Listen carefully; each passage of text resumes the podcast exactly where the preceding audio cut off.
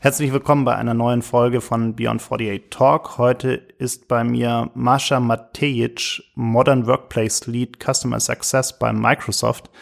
Und wir wollen uns ein wenig über New Work unterhalten und darüber, wie sich eben unsere Arbeitswelt verändert. Ähm, herzlich willkommen, Mascha. Danke, freue mich da zu sein. Sehr gerne. Und wir haben ja in den letzten Jahren viel von Microsoft gehört, also auch wie sich bei Microsoft intern die ganze Arbeitswelt verändert und die Arbeitskultur auch verändert, auch die Arbeitsbedingungen verändern. So die Stichworte Vertrauensarbeitszeit und Vertrauensarbeitsort sind da oft gefallen. Das heißt, ihr könnt euch ja eigentlich aussuchen, ähm, wo, von wo aus ihr arbeiten möchtet. Wie intensiv nutzt du selbst diese, diese Vorteile? Also ich kann mir gar nicht mehr vorstellen, anders zu arbeiten, ehrlich gesagt. Ich bin seit fünf Jahren bei Microsoft und als ich das damals in meinem äh, Bewerbungsgespräch gehört habe, dann habe ich auch erstmal gedacht, ja, alles klar, Floskeln. Und äh, dann habe ich angefangen bei Microsoft und habe gemerkt, okay, äh, ich muss mich nicht abmelden, wenn ich einfach mal zum Arzt gehe oder wenn ich von zu Hause aus arbeite, wenn ich aus einer anderen Stadt arbeite. Und das schätze ich wahnsinnig, ähm, weil dadurch die Arbeitswelt und das Privatleben sich viel, viel besser äh, miteinander verbinden lassen und äh, man auch viel mehr Freiheit spürt. Ähm, ich kenne das noch ganz anders. Als ich in Berlin gelebt habe, habe ich bei einer Agentur gearbeitet und da gab es sowas gar nicht, weder Vertrauensarbeitszeit noch Vertrauensarbeitsort. Und ähm, ich erinnere mich noch an die Zeiten, wo ich irgendwie bis um ein Uhr nachts warten musste, um irgendeine E-Mail abzuschicken, äh, weil ich ein Konzept auf, äh, weil ich auf ein Konzept gewartet habe von den Creatives. Und da habe ich mir schon damals gedacht, wow, das ist doch so ineffizient und wie wird hier eigentlich Arbeitszeit oder überhaupt Zeit verschwendet? Ähm, und dann bin ich nach München gezogen und ähm, war damals auf dem Women DLD und da war die Ursula von der Leyen und die hat gesagt, frag mich nicht, wo ich arbeite, frag mich nicht, wann ich arbeite, sondern frag mich nach den Resultaten. Und da habe ich gedacht, das hört sich so gut an. Aber das schien in diesem Moment sehr, sehr weit weg in der Zukunft zu sein. Und naja, sechs Monate später war ich äh, mittendrin. Du sprichst da ja auch einen spannenden Punkt an, nämlich Bewertung nach Resultaten. Jetzt war es die letzten Jahre natürlich für viele Manager gerade auch sehr einfach, einfach zu sagen, na gut, der ist ja sehr sichtbar, der ist immer da, der ist in jedem Termin dabei, äh, der spricht immer irgendwas, äh, also beteiligt er sich ja ganz rege an der Diskussion, auch wenn vielleicht nur heiße Luft dabei ist. Ähm, dieses neue Arbeitsmodell erfordert ja da auch ein radikales Umdenken. Das heißt, man kann nicht einfach sich darauf ausruhen vor diesem subjektiven Empfinden, dass äh, der einfach da ist und auch arbeitet, sondern man muss wirklich auch die, die Zielstellung ganz anders formulieren und sich sehr viel Gedanken, sehr viel mehr Gedanken darüber machen, ähm, wie das eigentlich am Ende des Tages dann auch bewertet werden soll. Du sprichst da was äh, ganz, ganz äh, Wichtiges und Richtiges an. Denn ähm, ich habe mich auch ehrlich gesagt eben, als du von äh, den äh, ja, Bewertungen nach Dasein und nach Beitrag in einem Meeting, äh, als du davon erzählt hast, habe ich mich an die mündliche Note in der Schule irgendwie wiedererinnert gefühlt. Und ähm, im Arbeitsleben geht es um was anderes. Es geht tatsächlich um, um die Resultate, die jeder einzelne Mitarbeiter bringt. Und ähm, ich glaube, dass diese Resultate ähm, unabhängig sind, von wo sie eben getan werden. Und wenn ich mit äh, verschiedenen Firmen spreche oder wenn ich auf Konferenzen spreche, dann werde ich sehr oft gefragt, ja Mascha, du weißt ja gar nicht, wo dein Team ist. Äh, wie bewertest du das denn? Was machst du denn, wenn jemand nicht arbeitet? Ich persönlich bin der hundertprozentigen Auffassung, dass wenn jemand nicht arbeiten will, er es sowohl schafft, im Homeoffice nicht zu arbeiten, als auch er es schafft, im Office nicht zu arbeiten, weil das ist dann die Einstellung, die hier falsch ist und ähm, die hinterfragt werden soll, hat aber erstmal gar nichts mit dem Ort an sich zu tun. Hm. Das hat ja auch viel mit Motivation zu tun. Man muss sich ja eigentlich eher die Frage stellen, warum arbeitet der Mitarbeiter denn nicht so, wie er soll? Warum bringt er nicht die Resultate, die er bringen sollte? Und das hat meistens damit zu tun, dass er einfach kein, keine Motivation oder nicht motiviert ist und, und auch keinen Sinn in der Aufgabe am Ende des Tages sieht. Deshalb ist ja eigentlich die Herausforderung eher zu sagen, okay, wie bekomme ich es denn hin, ein motiviertes Team zu haben? Was kann ich denen geben? Was brauchen die von mir, damit sie auch motiviert arbeiten können am Ende des Tages? Genau, und ehrlich gesagt, genau das Thema Vertrauensarbeitsort und Vertrauensarbeitszeit motiviert äh, Mitarbeiter sehr, sehr stark. Ich habe gerade jemand neu bei mir im Team, ähm, der kommt ähm, von einem Retailer und hatte bisher überhaupt kein Vertrauenszeit, Vertrauensarbeitsort. Das ist für ihn was ganz Neues. Es hat auch wirklich gebraucht, dass er sich umstellt, ähm, dass er sich nicht abmeldet oder mal kurz Bescheid gibt, wenn er seine Kinder aus der Kita abholt. Aber die Motivation, die das in einem auslöst, auch die Dankbarkeit gegenüber dem Arbeitgeber, das Vertrauen, was man spürt, das führt zu einer Motivation, die unglaublich ist und unbezahlbar ist. Jetzt reden ja ganz viele Corporates da draußen ganz viel über New Work die ganzen CEOs und äh, anderen äh, Menschen auf Vorstandsebene ziehen sich neuerdings Jeans und Sneaker an und meinen, damit ist New Work eigentlich schon erledigt, weil man jetzt sich ja jetzt nahbarer gibt als vorher. Und äh, man fängt an, Homeoffice einzuführen, was man aber im Idealfall drei Wochen vorher anmeldet äh, und dann auch bitte nur einen Tag die Woche und ähm, dann bitte auch am besten am Freitag, weil da ist ja eh nicht so viel los. Woran liegt es dann, dass die so viel Panik davor haben, mal einen radikalen Schritt zu gehen? Natürlich haben die einen Betriebsrat und die müssen das Ganze auch entsprechend mit denen abklären, aber das ist ja eigentlich auch nur eine Ausrede. Ich meine, mit jedem Betriebsrat auf dieser Welt kann man auch sprechen. Und äh, wenn es Microsoft in Deutschland schafft, bei deutschen Arbeitsgesetzen hier vernünftige Regelungen zu finden, dann würde es doch eigentlich auch jedes andere Unternehmen schaffen und damit gleichzeitig ja auch viel, viel attraktiver werden, eben für jüngere Mitarbeiter, für die Talente, die gerade aus den Unis kommen oder auch schon vielleicht das eigene Startup gegründet haben und jetzt wieder in ein Angestelltenverhältnis wechseln wollen. Ähm, also erstmal freue ich mich überhaupt, dass diese Schritte gegangen werden, auch wenn sie noch nicht so radikal gegangen werden, weil das ist ja schon mal der richtige Schritt in die richtige Richtung. Es ist aber nicht damit getan, dass ich sage, okay, ihr habt jetzt Homeoffice. Ihr könnt jetzt einmal ähm, die Woche in Homeoffice gehen. Ähm, es müssen noch viele andere Dinge geregelt werden, geändert werden. Natürlich ist erstmal die Kultur da. Wenn ich kein Vertrauen habe in meine Mitarbeiter, dann werde ich das auch ausstrahlen in meiner Sprache, wie ich das anbiete. Und wenn ich als Mitarbeiter merke, dass es gar nicht ein ernst gemeintes Angebot ist, werde ich mir zweimal überlegen, ob ich das jetzt wirklich nutzen will. Ich muss auch sagen, bei Microsoft hat es auch gedauert, bis es angekommen ist. Das war nicht so, dass vor Jahren das total easy peasy bei jedem Team war, das beim Homeoffice war. Ich erinnere mich sehr gut an Teams, ähm, wo es damals erhieß, na ja, Homeoffice, was heißt denn das wirklich? Wurde immer in Anführungszeichen gesetzt. So, ähm, das war auch bei uns der Entwicklung. Das ging auch nicht von heute auf morgen. Und genauso wird es bei anderen Unternehmen nicht von heute auf morgen sich verändern. Wichtig ist ist es aber, dass man hier dran bleibt, dass man A, die Kultur auch verändert in einem Unternehmen, dass man B, die Technologie zur Verfügung stellt und dass man C, auch die Art und Weise, wie geführt werden muss, verändern muss. Ich habe auch oft das Gefühl, dass gerade vom Management her viele Fehler gemacht werden, weil ähm, oftmals ist ja so ein mittleres Management durchaus gewillt, eine Veränderung herbeizuführen, weil die ja gerade auch merken, dass vielleicht der ein oder andere einfach den Job wechselt, weil er in dieser Kultur nicht mehr arbeiten möchte oder einfach die Leute nicht mehr so motiviert sind. Das heißt, die sind ja oft sehr happy, wenn sie eine Veränderung durchführen können. Und dann machen die das und äh, versuchen es mal, sind auch teilweise sehr experimentierfreudig. Aber in dem Moment, wo irgendwas nicht läuft, äh, kommt von deren Management oftmals dann gleich die Ansage, ja, du hast ja deine Leute nicht im Griff.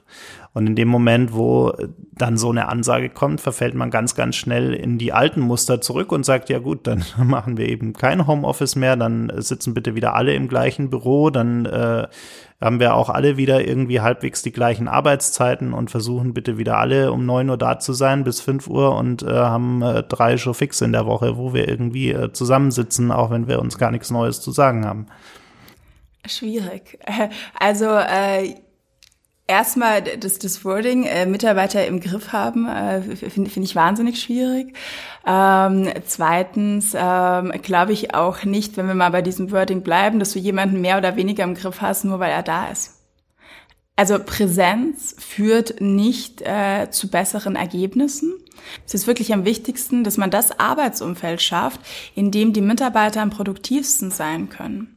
Und wenn das bedeutet, dass jemand von zu Hause arbeitet, weil er sich dort besonders gut konzentrieren kann, weil er dort ein Konzept ausarbeitet, was es eben schafft, das Unternehmen nach vorne zu bringen, ist es genauso gut, wie auch wenn ein Mitarbeiter sagt, ich möchte Montag bis Freitag von 9 bis äh, 17 Uhr im Office sein. Weil was wir nicht vergessen dürfen ist, New Work und all die Möglichkeiten mit Homeoffice heißen nicht, dass ich nicht auch in vielleicht äh, traditionellen ähm, Arbeitsmodellen weiterarbeiten will. Wenn ich zu Hause nicht die Möglichkeit habe, wirklich in Ruhe zu arbeiten oder ich einfach sehr gerne im Büro bin und auch gerne feste Arbeitszeiten habe, dann ist es genauso gut. Und das dürfen wir nicht vergessen setzen. Und es liegt hier auch am Manager, äh, mit dem Mitarbeiter gemeinsam ihn hier auch ähm, zu guiden, im Leitplanken zu geben, vielleicht auch darauf hinzuweisen, wenn man das Gefühl hat, okay, äh, jemand kommt mit dem Konzept Homeoffice vielleicht noch nicht so klar,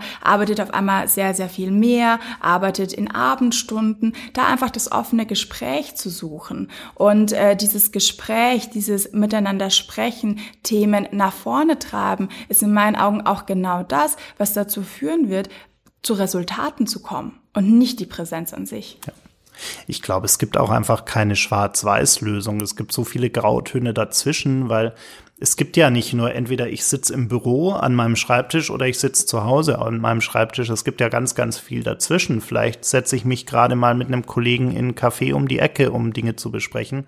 Oder ich bin gerade irgendwo in einem Coworking Space, irgendwo am anderen Ende der Welt, weil ich gerade eine Woche Urlaub gemacht habe und sage, okay, ich möchte jetzt noch eine Woche dort weiterarbeiten oder, oder, oder. Es gibt ja so viele verschiedene Modelle und ich glaube, für viele Mitarbeiter die gerade neu zu solchen Arbeitsmodellen kommen, ist es auch eine große Aufgabe, erstmal zu verstehen, was habe ich denn eigentlich alles für Möglichkeiten und auch sich selbst auszutesten, was liegt mir denn auch wirklich, wo kann ich produktiv arbeiten und in welcher Situation? Weil ich meine, wir machen ja nicht jeden Tag von neun bis fünf das Gleiche, sondern wir haben ja ganz verschiedene Arbeitsmodi, die wir über so einen Tag oder auch über eine Woche hinweg haben. Das heißt, wir haben Phasen, wo wir Besprechungen haben, wir haben Phasen, wo wir mal ein Konzept ausarbeiten müssen, wo wir irgendwie eine PowerPoint bauen müssen, äh, wo wir im Team was erarbeiten müssen. Es gibt so viel verschiedene Arbeitsmodi. Und dafür jeweils das richtige Modell zu finden und den richtigen Ort, die richtige Atmosphäre zu finden, das ist eigentlich die, die große Aufgabe. Ein Teil davon ist sicherlich auch die Technik, hast du ja gerade schon angesprochen, die man dafür nutzt. Und Microsoft bietet ja gerade mit Office 365 und allem, was da so daran hängt, ein sehr äh, umfassendes äh, Paket inzwischen an, äh, das eben solche Arbeitsmodi auch gut unterstützen kann, wenn man gemeinsam an Dokumenten arbeiten kann äh, und so weiter. Wie, wie sind denn deine Erfahrungen mit anderen Unternehmen, auch eben Kunden von Microsoft, bei der Einführung solcher Tools, gerade wenn es darum geht, Teams einzuführen oder, oder Yammer einzuführen? Ich glaube, das Wichtigste, ähm, worauf man hier achten muss, ist neben natürlich einer sauberen technologischen Einführung, äh, dass man sich nicht nur darauf verlässt. Denn Technologie ist am Ende des Tages nur die Basis für eine kulturelle Veränderung. Ähm, wenn ich die Möglichkeit habe, jetzt gemeinsam an Dokumenten zu arbeiten, zu kollaborieren in Teams, zu kommunizieren in Yammer, dann äh, geht es auch nur, wenn man auch wirklich versteht, wie arbeite ich denn jetzt anders? Wie ändern sich Prozesse? Wie, also wie ändern sich Arbeitsprozesse? Ähm, was habe ich für einen Mehrwert für mich als Team? Und ähm, leider war das in der Vergangenheit so, dass wir beobachtet haben, dass einige Unternehmen sich sehr, sehr stark auf den Punkt Technologie fokussiert haben, einwandfrei alles ähm, implementiert haben, den Mitarbeitern zur Verfügung gestellt wurde, es aber dann nicht angenommen wurde weil dem Mitarbeiter gar nicht wirklich der Mehrwert bewusst war. Und diese ganzen Produktnamen sind so irrelevant am Ende des Tages, ja, ob es jetzt auch ein äh, Teams oder Yammer, es geht ja wirklich darum, was bringt mir das, also was, was ist wirklich mein Mehrwert jetzt? Und ähm, genau das macht äh, mein Team. Ähm, und äh, genau deshalb hat Microsoft in den ähm, letzten eineinhalb Jahren äh, über 2000 Mitarbeiter weltweit investiert, ähm, die eben in der Customer Success Organisation Organisation äh, große Unternehmen unterstützen auf diesem Weg der Transformation, eben sich nicht nur das Thema technologisch anzuschauen, sondern auch zu überlegen mit ähm, Personalabteilungen zusammen, mit Kommunikationsabteilungen zusammen, wie können wir das Verhalten unserer Mitarbeiter ändern? Ähm, wie können wir es schaffen, dass ähm, verschiedene Abteilungen auf einmal miteinander kollaborieren, die sich vorher gar nicht ausgetauscht haben und hier Synergien bilden? Wie können wir es schaffen, dass unsere CEOs und unser Vorstand nahbarer wird, einen direkten Zugang hat zu den Mitarbeitern? Und all diese Themen ähm, sind wahnsinnig wichtig, um am Ende des Tages eine Technologie auch erfolgreich beim äh, Mitarbeiter einführen zu können. Fällt dir dann ein Beispiel ein, was ein Unternehmen gemacht hat im Rahmen einer Einführung von, von Office 365 oder Teams oder Yammer oder auch nur Teilstücken davon, äh, ohne auch das Unternehmen vielleicht zu nennen, aber ähm, eine Geschichte, die dir vielleicht besonders gut gefallen hat, äh, wie man da rangegangen ist? Also gibt es einige Beispiele und ich nenne einfach mal ein paar. Also was wir sehen, was äh, sehr, sehr gut funktioniert ist, wenn ähm, aus einer IT heraus sehr früh ein V-Team gebildet wird. Eben nicht nur aus der IT, sondern wo Personalabteilungen dabei sind, wo die Kommunikationsabteilung dabei ist, wo verschiedene Fachbereiche dabei sind, Produktionsstandorte und die zusammenkommen und wirklich die Bedürfnisse in dem individuellen Unternehmen sich an anschauen und dementsprechend auch sich Personas überlegen, sich Prozesse überlegen und wirklich diesen Mehrwert, den die Technologie bringt, ähm, so erstmal in ihre eigenen Prozesse reinbringen. Der zweite Punkt ist, ähm, die Einführung äh, kommunikativ zu unterstützen. Und hier gibt es kein One-Fits-All. Ähm, hier sollte man wirklich ein breites Spektrum ausprobieren und natürlich auch auf Erfahrungswerten der Vergangenheit ähm, zurückgreifen. Ähm, funktioniert zum Beispiel E-Mail momentan sehr gut, um die Leute erstmal aufmerksam zu machen. Äh, sind es äh, Webinare, sind es äh, kurze YouTube-Clips, sind es ähm, Workshops, ähm, das alles muss man eben einfach ausprobieren. Und ähm, der Harald Schirmer zum Beispiel von der Continental beschreibt es immer sehr gut in seinen Vorträgen, ähm, dass es eben nicht nur diese eine Möglichkeit gibt, sondern man muss all dieses Spektrum ausprobieren und dann merkt man auch, was funktioniert zu welcher Zeit besonders gut. Und Microsoft bündelt natürlich all diese Best Practices von den verschiedenen Unternehmen und unterstützt sie eben auf dem Weg ähm, in der Einführung und vor allem dann auch in der der Adaption und im Change Management. Was sind denn aus deiner Sicht so die nächsten Schritte, wenn es gerade um die, diese Tools auch geht? Also was sind aus deiner Sicht die, die Use Cases, die noch kommen werden, wo wirklich äh, noch eine weitere Unterstützung auch kommen wird? Also Innovationen in, in die Richtung? Was, was sind so die, die nächsten Schritte, die vielleicht tatsächlich kommen oder die du dir auch wünschen würdest? Mhm. Ähm, also Microsoft hat mit äh, Teams wirklich einen ganz, ganz großen Schritt nach vorne gebracht. Und wir sehen auch, wie gut es bei den Unternehmen ankommt. Also die Mitarbeiter sind wirklich, die, die greifen sich das einfach sofort und haben Lust, da miteinander zu arbeiten.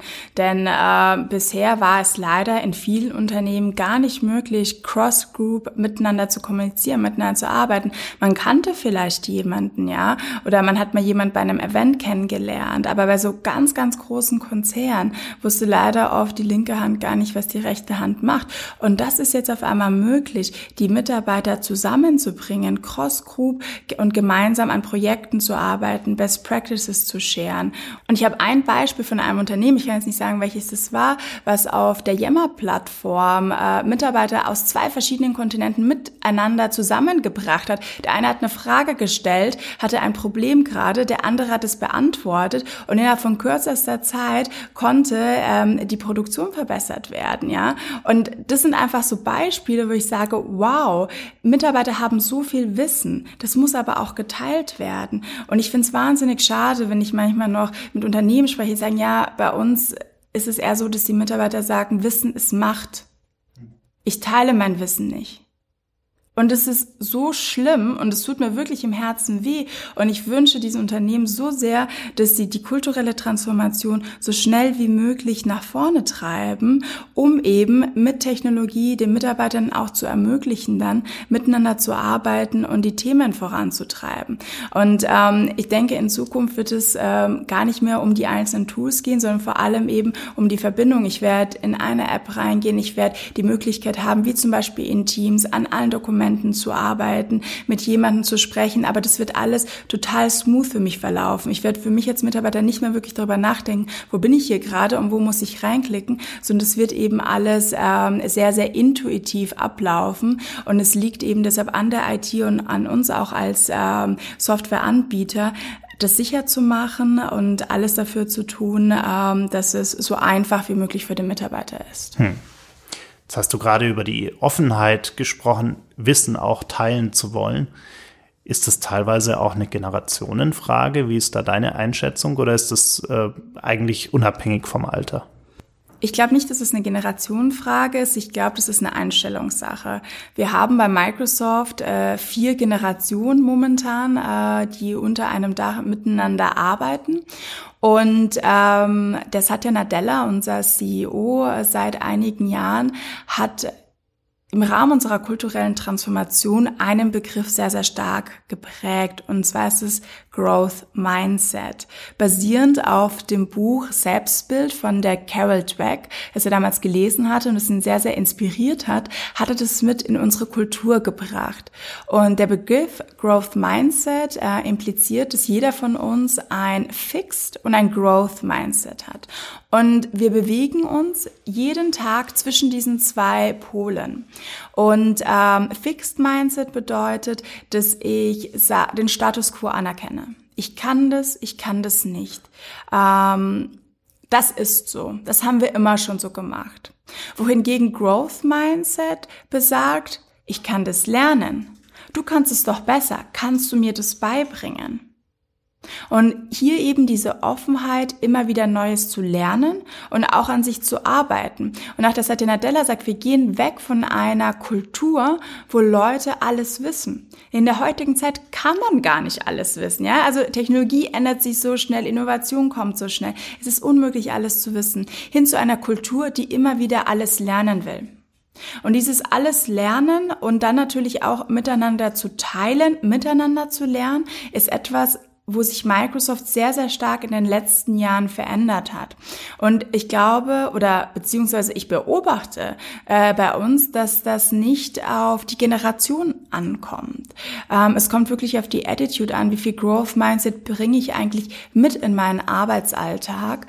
Ähm, und dann ist es komplett unabhängig vom Alter was ja auch wieder viel mit der Kultur zu tun hat äh, und wie es auch von, von Managementseite oftmals vorgelebt wird, weil gerade viele traditionelle große Unternehmen haben oft auch eine Managementkultur, die sehr protektionistisch ist, wo man wirklich versucht, äh, seine Stärken so gut wie möglich irgendwie zu schützen, damit auch niemand an, an dem Stuhl sägen kann, auf dem man gerade sitzt.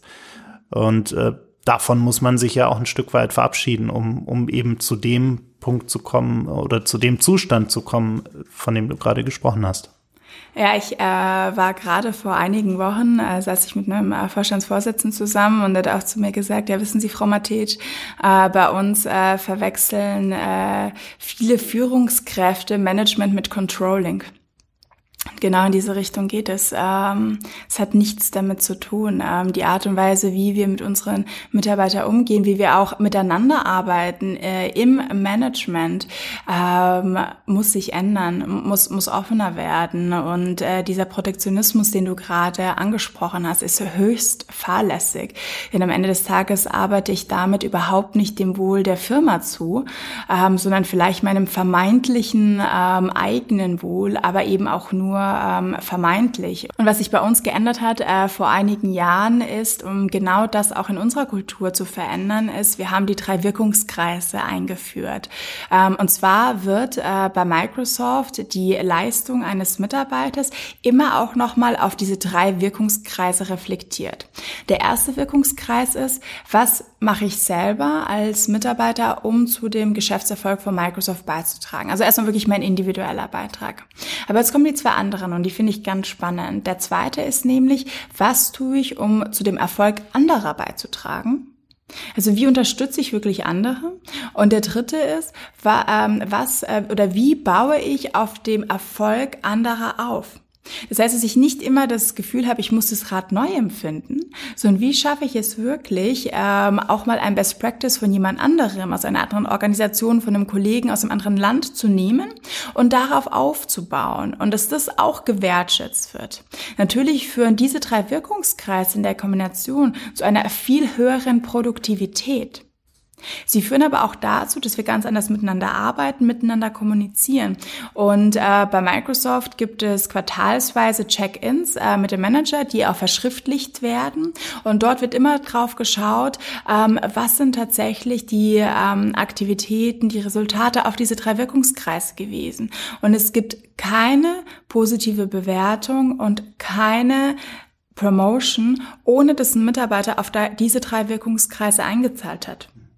Und das führt natürlich direkt auch zu einer Veränderung im Verhalten. Mhm. Klar. Das heißt, es ist auch Teil der ganzen Zielsetzung, die ein Mitarbeiter bekommt, äh, dass er wirklich sagt, okay, ich muss nicht nur einfach äh, Resultat XY liefern, sondern ich muss mir auf dem Weg dahin auch Gedanken machen, wie ich dieses Resultat erziele und wie ich damit auch in meinem äh, Ökosystem am Ende des Tages wirke und, und eben auch andere Leute beeinflusse. Genau, und ähm, vielleicht noch ein weiterer Punkt ähm, rund um das Thema Führungskultur und auch, ähm, wie äh, manage ich Resultate. Wir haben ja ganz am Anfang äh, gesagt, äh, wir gehen weg von einer Präsenzkultur. Da zu sein oder lange da zu sein, ist nicht gut, ja, oder ist nicht besser, sondern es geht wirklich darum, was sind die Ergebnisse und wie bin ich zu diesen Ergebnissen gekommen. Und ähm, vor einigen Jahren war das noch so bei Microsoft, dass wir wir am Anfang des Jahres unseren Mitarbeitern ein Ziel äh, gegeben haben und ihnen so eine Art ja Leitfaden Go-Dos gegeben haben. Wie kannst du dieses Ziel erreichen? So, was ist aber passiert, wenn am Ende des Tages dieses Ziel nicht erreicht wurde? Der Mitarbeiter hatte überhaupt nicht mehr das Gefühl, er hat das verantwortet. Denn er hat ja gesagt bekommen, wie er es zu machen hat. Dementsprechend äh, hat er in dem Moment die Verantwortung auch abgegeben. Deshalb haben wir das auch umgedreht und verändert. Das heißt natürlich, er bekommt der Mitarbeiter noch Ziele. Er bekommt auch Guidance oder Leitplanken von uns als Manager. Aber er überlegt sich am Anfang des Jahres, wie kann er diese erreichen? Was sind, was ist sein Plan, um dieses Ziel zu erreichen? Und in dem Moment übernimmt der Mitarbeiter die volle Verantwortung und auch natürlich eine ganz, ganz andere Motivation, denn es ist ja seine Idee, es ist sein Plan. Und wir als Führungskräfte sind da, ihn dabei zu unterstützen, ihn zu coachen, ihn natürlich auch darauf hinzuweisen, wenn es in eine falsche Richtung geht. Aber wir sind da, um ihn zu unterstützen und nicht andersherum. Und da gibt's ja auch diesen Satz, ähm, dass wir uns einfach sehr gute Leute holen, die ähm, eine super Erfahrungsschatz haben, die gute Ideen haben.